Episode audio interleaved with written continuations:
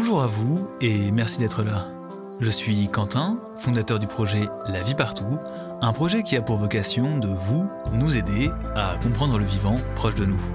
Car je crois farouchement que c'est en le connaissant mieux qu'on saura comment le préserver. Aujourd'hui, j'aimerais vous parler des oiseaux et des mangeoires qui apparaissent dans les jardins en hiver.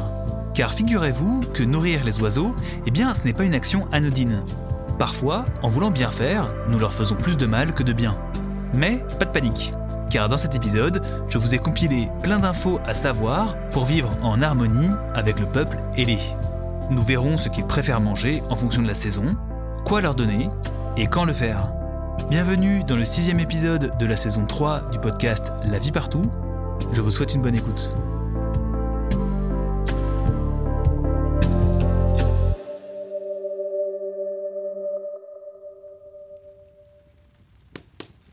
Les oiseaux ne mangent pas tous la même chose. Leur régime est même plutôt varié. Ce qui est normal car il existe des milliers d'espèces différentes d'oiseaux. Rien qu'en France métropolitaine, nous pouvons compter pas moins de 570 espèces d'oiseaux différentes.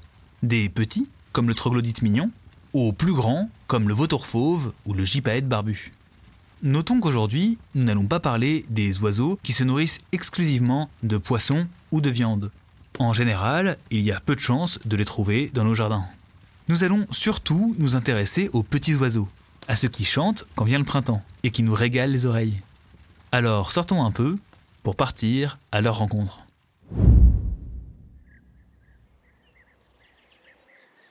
Avant de se demander si donner à manger aux oiseaux sert à quelque chose, il est important de savoir ce qu'ils mangent. Alors on peut classer les oiseaux de nos jardins en trois grandes catégories. Il y a les oiseaux granivores, qui mangent principalement des graines, les oiseaux insectivores, qui mangent des insectes, et les omnivores, qui mangent un peu de tout. Ces trois grandes familles ne sont pas fermées. Parfois, le régime de ces oiseaux peut changer en fonction de la saison. Vous allez voir, on y reviendra. Mais commençons déjà par étudier ceux qui mangent des graines, comme ce petit oiseau.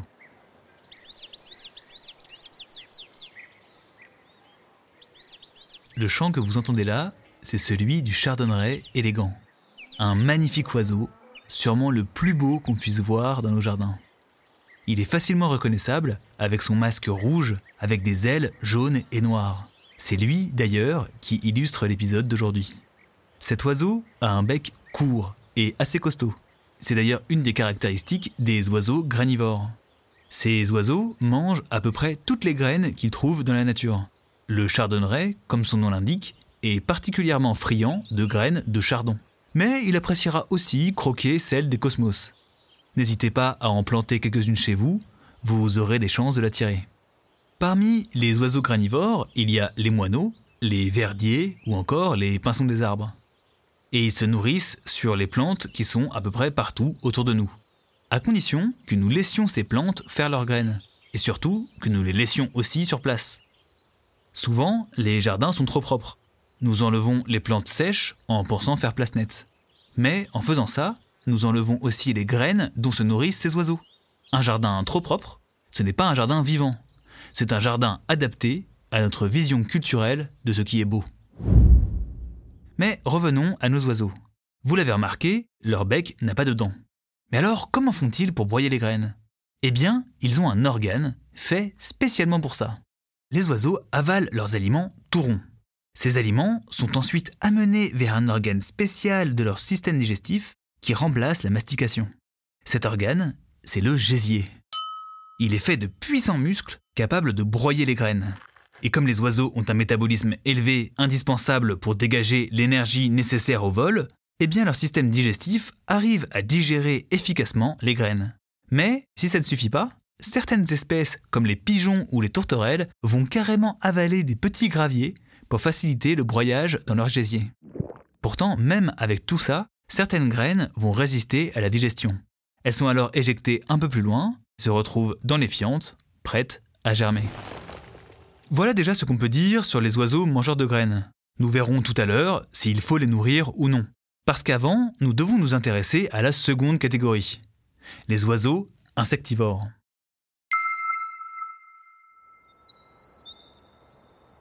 L'oiseau que vous entendez là, c'est un troglodyte mignon. C'est un de mes oiseaux préférés. C'est une toute petite boule de plumes qui sautille souvent dans le jardin à la recherche de petits invertébrés. Il est facilement reconnaissable avec cette petite queue redressée. Eh bien, le troglodyte mignon est insectivore. Ça se voit car son bec est plus long et plus fin que celui des oiseaux granivores. Les oiseaux insectivores sont nombreux dans nos jardins. On peut par exemple citer le rouge-gorge ou le rouge-queue. Sauf qu'en hiver, les insectes disparaissent des jardins. Alors, de nombreux oiseaux insectivores partent de chez nous. C'est le cas des hirondelles et des martinets.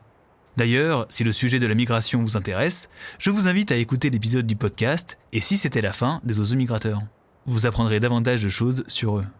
Car aujourd'hui, ce qui nous intéresse, ce sont les oiseaux insectivores, mais qui ne sont pas capables de migrer. Pour résister à l'hiver, ils vont devoir adapter leur alimentation. Mais avant de vous en parler, écoutez ça. Ça, c'est un merle qui fouille dans mon jardin. En hiver, je recouvre mon potager de feuilles mortes pour protéger la vie du sol. En dessous, les vers de terre peuvent vivre leur vie et rendre mon sol meilleur pour les cultures de printemps. Et ça, le merle, il l'a bien compris. Alors, il retourne mon paillage de feuilles pour chercher les vers de terre dont il est friand. Et j'avoue que ça me rassure un peu de le voir faire ça. Car ça veut dire que sous les feuilles, il y a de la vie. Et d'ailleurs, le merle n'est pas le seul à chercher à manger dans le potager. Un peu plus loin, il y a une grosse pierre plate. Et cette pierre, je ne l'enlèverai jamais. Car c'est l'outil d'un oiseau particulier, la grive musicienne. La grive musicienne adore les escargots. Mais sans main, elle devrait avoir bien du mal à les extraire de leur coquille. Pourtant, aucun problème pour elle, car elle peut compter sur sa grosse pierre plate sur laquelle elle va casser les coquilles d'escargots. Et oui, il y a un oiseau chez nous qui utilisent une sorte d'outil. Mais ces oiseaux ne se contentent pas de vers ou d'escargots. Comme de nombreuses espèces, ils adaptent leur alimentation en fonction de la saison. En automne et en hiver, les arbres se couvrent de baies et de fruits. Les merles et les grives en profitent, mais ce ne sont pas les seuls. Comme je vous le disais, de nombreuses espèces adaptent leur régime alimentaire en fonction de la saison. C'est le cas du rouge-gorge, qui a un régime insectivore pendant la belle saison, mais qui apprécie aussi les baies du cotonéaster ou du sorbier en automne. Il lui arrivera aussi de venir au mangeoir l'hiver, tout comme ces petits oiseaux très communs que vous avez sûrement chez vous. Écoutez.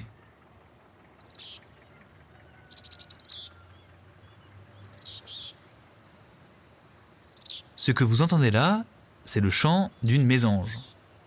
En hiver, ces petits oiseaux sont granivores. Puis ils redeviennent insectivores au printemps et en été. Ce qu'on peut retenir, c'est que globalement, les oiseaux vont plutôt manger des baies et des graines pendant l'hiver, et que pendant la belle saison, ils vont manger des insectes. Mais ce ne sont pas les seuls, parce que ce qu'il faut savoir, c'est que dans les nids, au printemps et en été, les jeunes oiseaux fraîchement éclos ont besoin de beaucoup de protéines pour grandir. Et ça, c'est important. Alors les adultes vont devoir partir à la recherche d'insectes pour pouvoir les nourrir.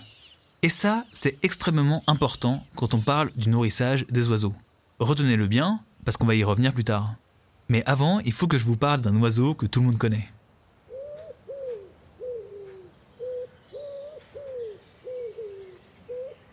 Eux, ce sont les pigeons ramiers. Et question alimentation, ils ne sont pas franchement difficiles. Ils peuvent se nourrir de feuilles, de bourgeons, de jeunes pousses et de graines diverses. En fait, contrairement à ce qu'on croit, les pigeons sont plutôt herbivores. Mais ils pourront tout de même avaler un gland de chêne ou une cerise si jamais ils en ont l'occasion. Même plusieurs cerises, il faut l'avouer. Il leur arrive aussi de manger de petits invertébrés, des vers, des larves ou des mollusques, mais c'est plus rare. Alors voilà pour les oiseaux les plus communs de nos jardins. Évidemment, la liste est longue et je n'ai choisi que quelques espèces qui me semblaient les plus parlantes. Nous avons vu les trois régimes alimentaires principaux et surtout que les espèces s'adaptent en fonction de la saison. Mais tout ça ne nous dit pas s'il faut les nourrir ou non. Eh bien, c'est ce qu'on va voir maintenant. Déjà, il faut se dire une chose. Normalement, les oiseaux trouvent tout ce qu'il leur faut dans la nature. Ils ne nous ont pas attendus pour vivre leur vie et nous n'avons pas besoin de nourrir. Mais évidemment, ça dépend de l'état des écosystèmes de l'endroit où vous habitez. Néanmoins, il faut tout de même se dire une chose.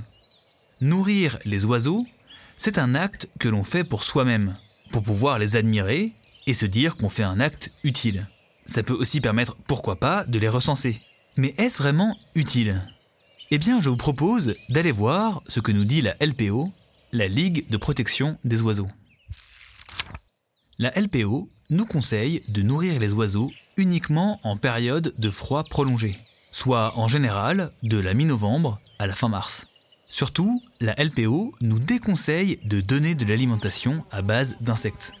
Comme nous l'avons vu, les oiseaux adaptent leur alimentation et leur comportement en fonction de la ressource en nourriture. Leur donner des insectes risque de leur donner un faux signal que le printemps arrive. En fait, en dehors de l'hiver, il n'est pas conseillé de nourrir les oiseaux.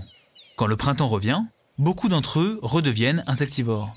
Surtout, le printemps, c'est la haute saison de naissance des jeunes. Les adultes doivent pouvoir trouver la nourriture adaptée à leur développement. Car les jeunes oiseaux ont besoin d'une nourriture très riche en protéines et dans la plupart des cas, ils ont besoin d'insectes. Si nous continuons le nourrissage en dehors de l'hiver, ça risque de créer une relation de dépendance entre les jeunes oiseaux et nous. Pourtant, ces oiseaux ont besoin d'apprendre aussi à se nourrir par eux-mêmes. Donc, en résumé, on peut nourrir les oiseaux de novembre à la mi-mars, et l'arrêt doit se faire progressivement. On réduit donc le nourrissage petit à petit avant de l'arrêter complètement. Ça laissera le temps aux oiseaux d'adapter leurs habitudes. Surtout, n'oublions pas que c'est principalement un acte que nous faisons pour nous-mêmes et qui nous permet d'observer les oiseaux. Même si dans certains cas, les mangeoires les aideront à mieux passer l'hiver. À condition de faire attention aux chats. Pour éviter que votre acte de bonté se transforme en banquet pour les prédateurs, la mangeoire va devoir être située dans un endroit dégagé.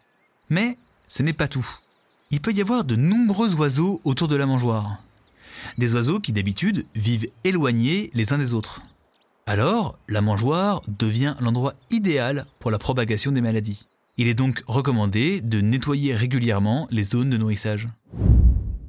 Alors, maintenant qu'on sait où mettre la mangeoire et quoi faire avec, eh bien, on leur donne quoi aux oiseaux? Eh bien, plutôt que de vous faire une longue liste, je peux déjà vous dire ce qu'il ne faut surtout pas mettre dans la mangeoire. Déjà, il ne faut pas leur donner de pain, ni d'aliments salés qui peuvent créer de gros problèmes digestifs aux oiseaux. À la place, vous pouvez tout à fait leur donner un mélange de graines composé d'un tiers de tournesol noir, de cacahuètes et de maïs concassé. Ça, ils adorent. Sinon, n'hésitez pas à mettre une demi-pomme, vous allez voir, pas mal d'oiseaux adorent croquer des pommes. Il ne faudra pas non plus de graisse animale, ni d'aliments à base de lait. Comme pour le pain ou les aliments salés, leur système digestif n'arrive pas à les digérer. Mais vous pouvez utiliser des boules de graisse végétale, à condition qu'elles soient sans filet. Car les oiseaux peuvent se coincer les pattes dans les mailles de ce filet et rester coincés. Par contre, s'il y a une chose que vous pouvez faire sans problème, c'est leur mettre à disposition des petits bacs d'eau qui leur seront toujours utiles pour se laver et s'abreuver. Je vous mets en description un article de la LPO pour que vous soyez sûr de ne pas faire d'erreur. Et à présent, il est temps de conclure.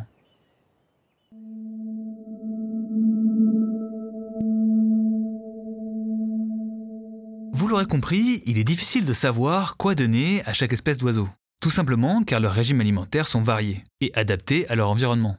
Finalement, le mieux, c'est d'avoir un jardin ensauvagé, constitué de petits habitats remplis de plantes et arbustes locaux utiles à leur alimentation. Et ça tombe bien, car des plantes locales qui sont belles et utiles à la biodiversité, il y en a plein. Il y a les baies noires du sureau, les fruits rouges des rosiers sauvages, les baies du lierre grimpant, les graines du charme, du saule ou du chêne. Bref, tout un pan du vivant à se réapproprier pour sortir des jardins tous pareils, avec les mêmes plantes et le même gazon, tout droit sortis des mêmes jardineries. Ce sujet me tient vraiment à cœur, et j'avoue être surpris de voir les mêmes plantes de haies ici dans les Pyrénées que là-haut en Bretagne.